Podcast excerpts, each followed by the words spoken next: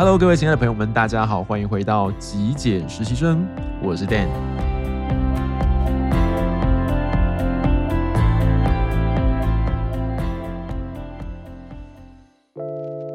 在今天的节目上面，我想跟各位分享一本书，来自日本的作家松浦弥太郎所著作的《谢谢你》。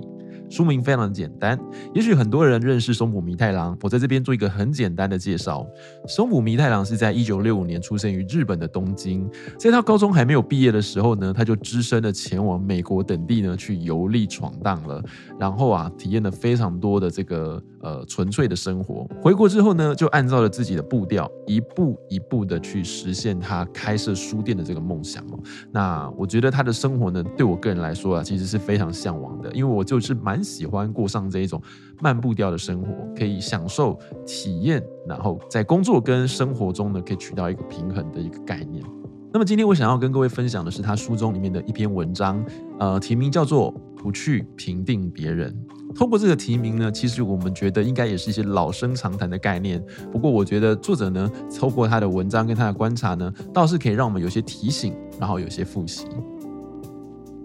文章的一开始呢，他说。那个圈圈啊，是这种人哦，那种类型的人呢，一定会圈圈的。那听到这边呢，你就可以发现说，其实这两句话呢，都是一种对于呃人或者是对于外在的事物一种贴标签啊，一种刻板的印象。作者说，像这样子的判断呢，我觉得舍弃比较好。不持偏见，舍弃刻板印象哦，不要去给人家贴标签。如果不让自己的脑袋尽可能的保持柔软，我记得在我们上一集节目的时候，有跟各位分享到，我们的意识要随时保持一种 soft，一种柔软，才比较不容易呢，让我们陷入一种僵局里头，就是看待事情，我们只看到它一面而已。作者说，这样呢，就没有办法自由自在的与各式各样的人来往，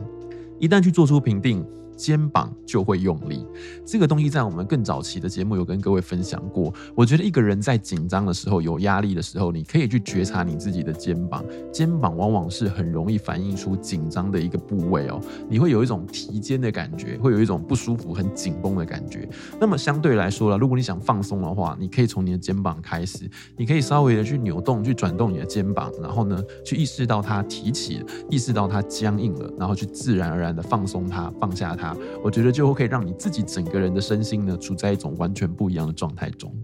作者接着说呢，而你这样子的力气啊，就是你的肩膀就会用力嘛，那么这样的力气呢，也会传达给对方，使对方警戒。如此一来，就会导致最坏的一种状况啊，就是别人跟你的第一印象，你们第一次的碰面，哎，就给别人一种嗯。不舒服的一种有距离感的这种感觉，那偏偏其实我觉得我们人跟人之间的相处，第一第一印象非常的重要嘛，呃，往往第一印象就会决定了一个人在你心目中一种恒久的一种样貌，恒久的一种印象，对不对？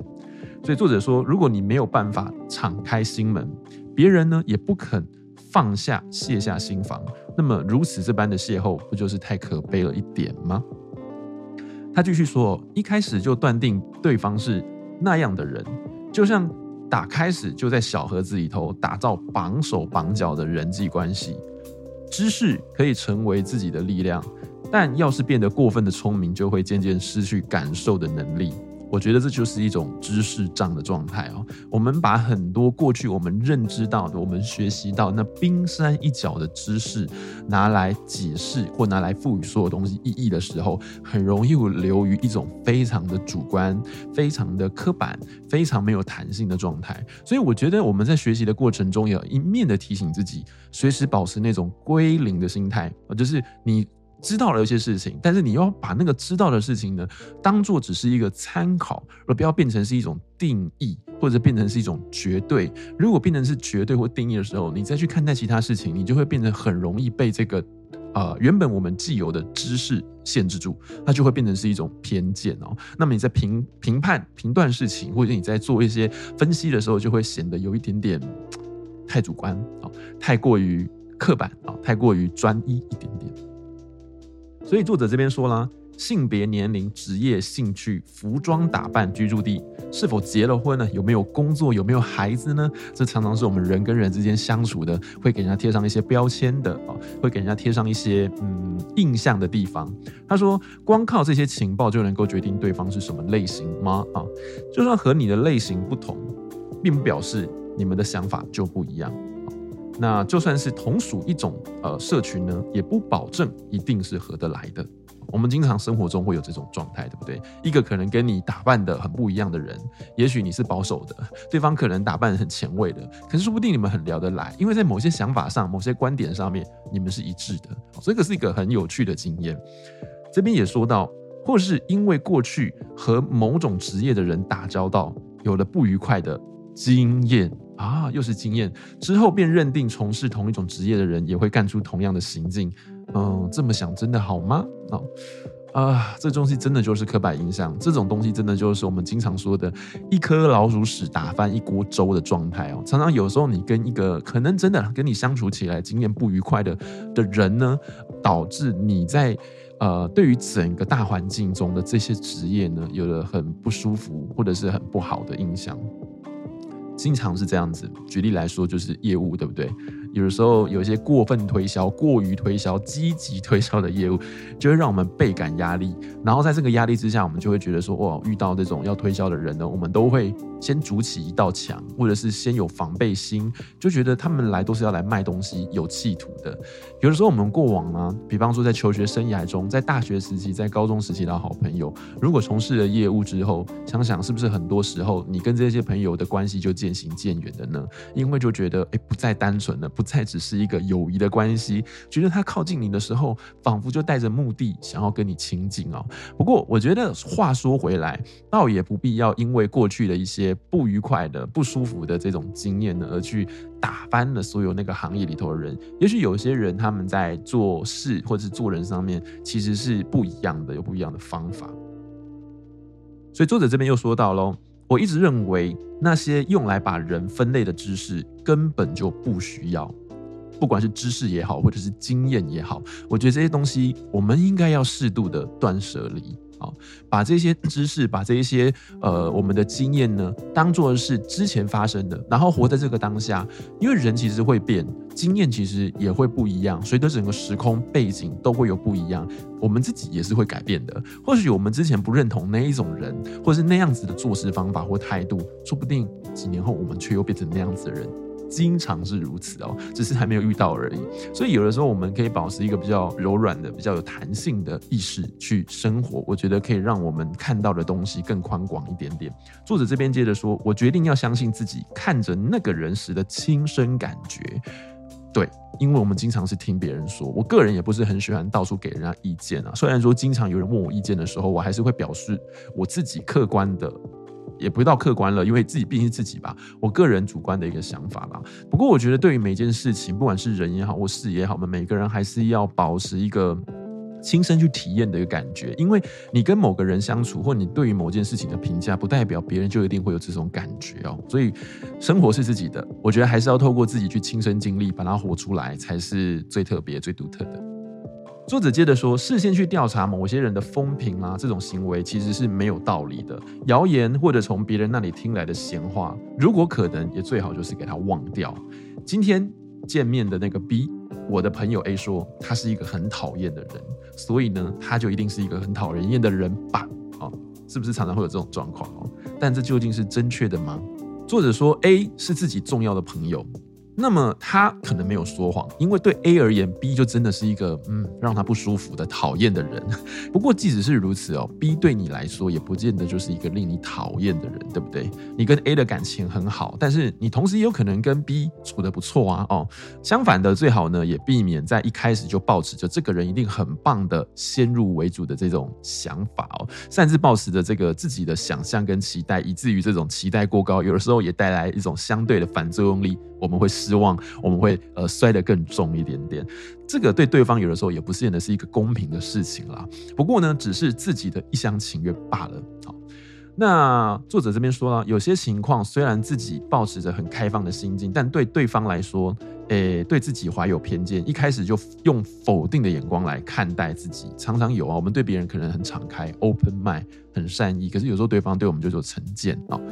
作者说，我也曾因为。工作的场合被别人用否定的眼光来看待，不过我并不会排斥那个对象，不管对方戴着什么样有色的眼镜看我，我都秉持着自己一贯的这个态度。我认为这个是与人交往最好的方式，至少如果不这么做，就无法善尽工作的职责。他指的是在职场上面，经常是这样子。如果你因为讨厌某人，然后你就不跟某个人相处，那我觉得这就很容易导致人与人之间的一种不协调，没办法继续合作，没办法继续工作下去了。所以。作者这边就继续说到，他说，不管是工作还是社区的机会，如果一一的去排除那些与自己不合的对象，那就什么事都不用做了，都做不成了，对不对？所以他说喽，他不要当这样子的人，改掉去挑选对象的这种毛病哦，不要说哦，我想和这个人亲近，或者是我想要和这个人保持距离这种呃挑选对象的状态。他说，我不会替人这样分类挑选交往的对象，相反的，我让自己站在被挑选的立场，想和这样子的人交朋友的话。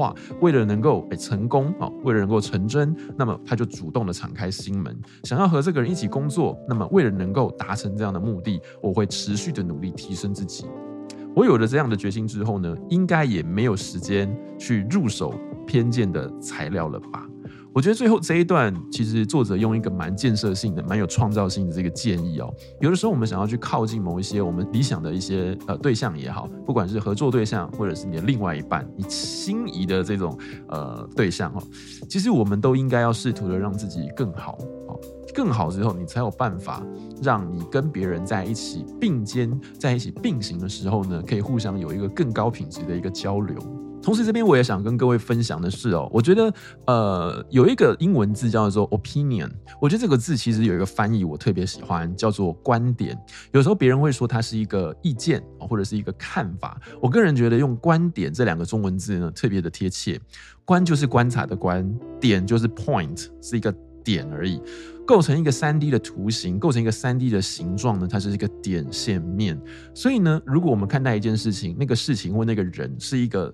三 D 的，是一个三百六十度的，那么我们只是从一个点出发去看到它。所以我们所解释的是这一个全局中的某一个 point，一个点而已。所以我们观察到的。我们的看法只是一个点啊，所以我个人比较喜欢用观点提出我的观点，而不是提出我的想法。但是这个是文字的意思啦，只是提供给大家一些参考。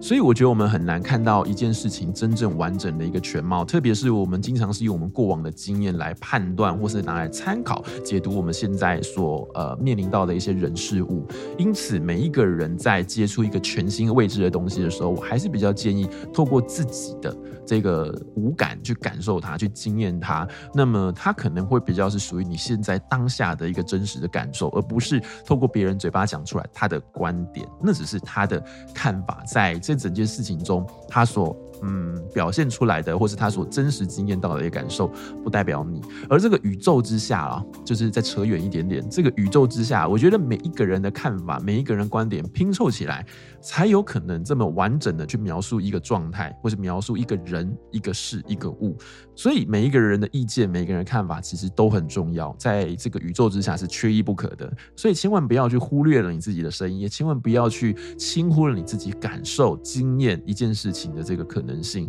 不管你喜欢或者不喜欢，我想那都是你个人的一种经验哦。那就算你喜欢了，也不见得跟别人喜欢的点那个 point 会是相同的。这就是人生中我觉得非常有趣、非常奥妙的地方。今天这篇文章呢，他分享的是不要去评断别人。我觉得对于任何的事物，其实都不应该带着那个有限的框框，或是那个局限的架构，甚至是你过往的人生经验呢，去套用在你未来发生的每一件事情上面，因为那会给我们很多的限制，跟很多这种先入为主的障碍哦，那就会让我们自己活得比较绑手绑脚，比较狭隘，没有那么多建设跟创造的能力了。